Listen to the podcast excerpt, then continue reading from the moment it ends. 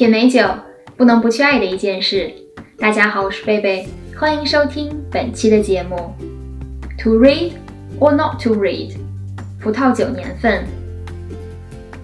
刚开始接触葡萄酒时，经常会听到爱酒人士们热烈讨论波尔多哪一个年份的葡萄酒好，值得收藏。那么，葡萄酒的年份真的那么重要吗？今天让我们一起来了解。葡萄酒的年份 （vintage） 是指酿制葡萄酒时所使用的葡萄收获的年份，而不是葡萄酒贴标出厂的时间。北半球的产区包括欧洲的法国、德国、意大利、西班牙等，以及北美。葡萄的生长及收获期为当年的四月到十月之间。南半球的产区包括澳大利亚、新西兰、智利、阿根廷等。葡萄的生长及收获期为十月到来年的四月。根据南半球和北半球产区葡萄生长和收获期的不同，南半球产区的葡萄会比北半球早六个月收获。Vintage chart，收获年份图表。收获年份图表是一份参考了地方葡萄酒委员会发布的信息，对产区每个收获年份的葡萄酒进行打分与评比。葡萄酒的分数越高，越具有陈年的能力和潜力。只不过，不同的机构有着不同的观点，所以发布的评价也有所不同。所以，不要过于依赖一份打分表，可以多多借鉴不同机构的分数，来帮助自己做决定。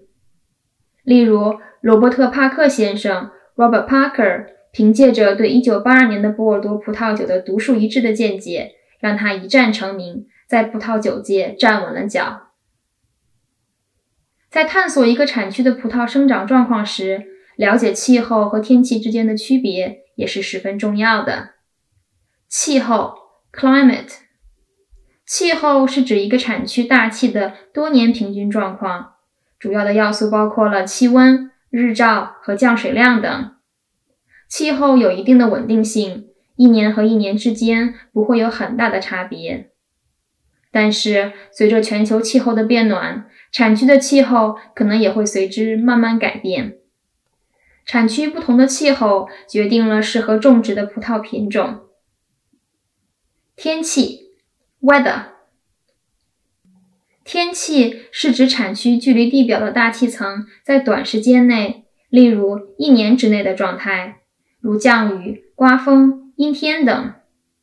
葡萄的长势、葡萄酒的品质都会受到该年天气的影响。对于许多产区来说，每一年的天气状况都不同，而正是这种不确定性，导致了许多爱酒人士们对葡萄收获年份的重视。下面让我们来看一个产区案例：经典的波尔多产区。波尔多的葡萄酒年份经常是爱酒人士们讨论的焦点。那么，让我们来看一看一年中的四季对收获年份有着怎样的影响。春季，波尔多有着典型的海洋性气候，春季多雨，并经常伴有霜冻或冰雹，可能会对葡萄新芽或果实造成伤害。较低的气温也会造成开花延迟，导致收获时期的偏差。例如，波尔多2017年在开春遭遇了霜冻，4月26、27号两天的温度降到了零下三摄氏度，导致酿酒师和酒农们对葡萄的生长状况非常的紧张。夏季，波尔多的夏天温暖且阳光充足，由于海洋性气候的影响，天空中时常有云遮挡。使葡萄可以达到良好的熟成度，却又不会过于熟成。这也就是为什么波尔多的赤霞珠葡萄酒的酒精度往往比加利福尼亚或是智利的赤霞珠葡萄酒要低，同时带有着烟草、红茶、香料等香气。例如，波尔多2018年的夏季非常完美，葡萄的熟成度非常的好，果皮中的单宁含量也很高。酿酒师在酿酒过程中需要非常谨慎，避免过度提取单宁。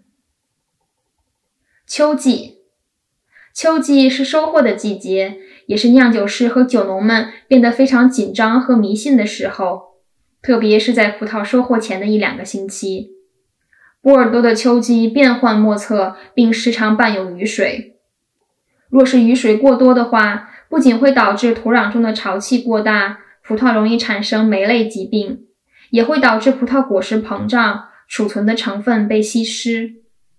这也就是为什么波尔多葡萄收获前雨水量的不确定性，让爱酒人士们对该产区的收获年份异常关注。例如，波尔多2013年在收获前遭遇了过量的降水量，酒农们不得不提前采收葡萄，同时过量的雨水稀释了葡萄中的成分。那么，在什么样的情况下优质的葡萄酒年份很重要呢？第一种情况，当产区的气候和天气有着很多的不确定性时，法国的波尔多、勃艮第和香槟产区，意大利北部的皮埃蒙特、威尼托，西班牙的北部产区，新西兰、奥地利以及德国的收获年份有着很强的不确定性，所以葡萄酒的年份就显得十分重要。第二种情况。收藏适合长期熟成的葡萄酒时，如收藏来自波尔多、勃艮第、加利福尼亚、皮埃蒙特、西班牙等产区的上等庄园的葡萄酒时，优质年份葡萄酒中的果味、单宁、酸度等多种成分更加浓缩，适合在漫长的时间里长期熟成，一般十到二十年，增添迷人的魅力。而在下面两种情况下。则无需过分纠结葡萄酒的年份。第一种情况，产区的气候和天气平稳，不会经历天气的突发状况。南澳大利亚、法国阿尔萨斯、南意大利产区、阿根廷、葡萄牙等产区有着充沛的阳光、干爽温和的秋季，特别是在收获前，所以年份对于这些产区来说不会有着非常大的区别。第二种情况。未打算长期熟成的葡萄酒，在所有的葡萄酒产量当中，约百分之九十七左右的葡萄酒都是适合在一到三年之内饮用完毕的。所以无需过于纠结于优质年份，因为即使不是优质年份，一名优秀的酿酒师所酿造的葡萄酒也会有着属于自己独特的魅力，这也是品酒的一种乐趣。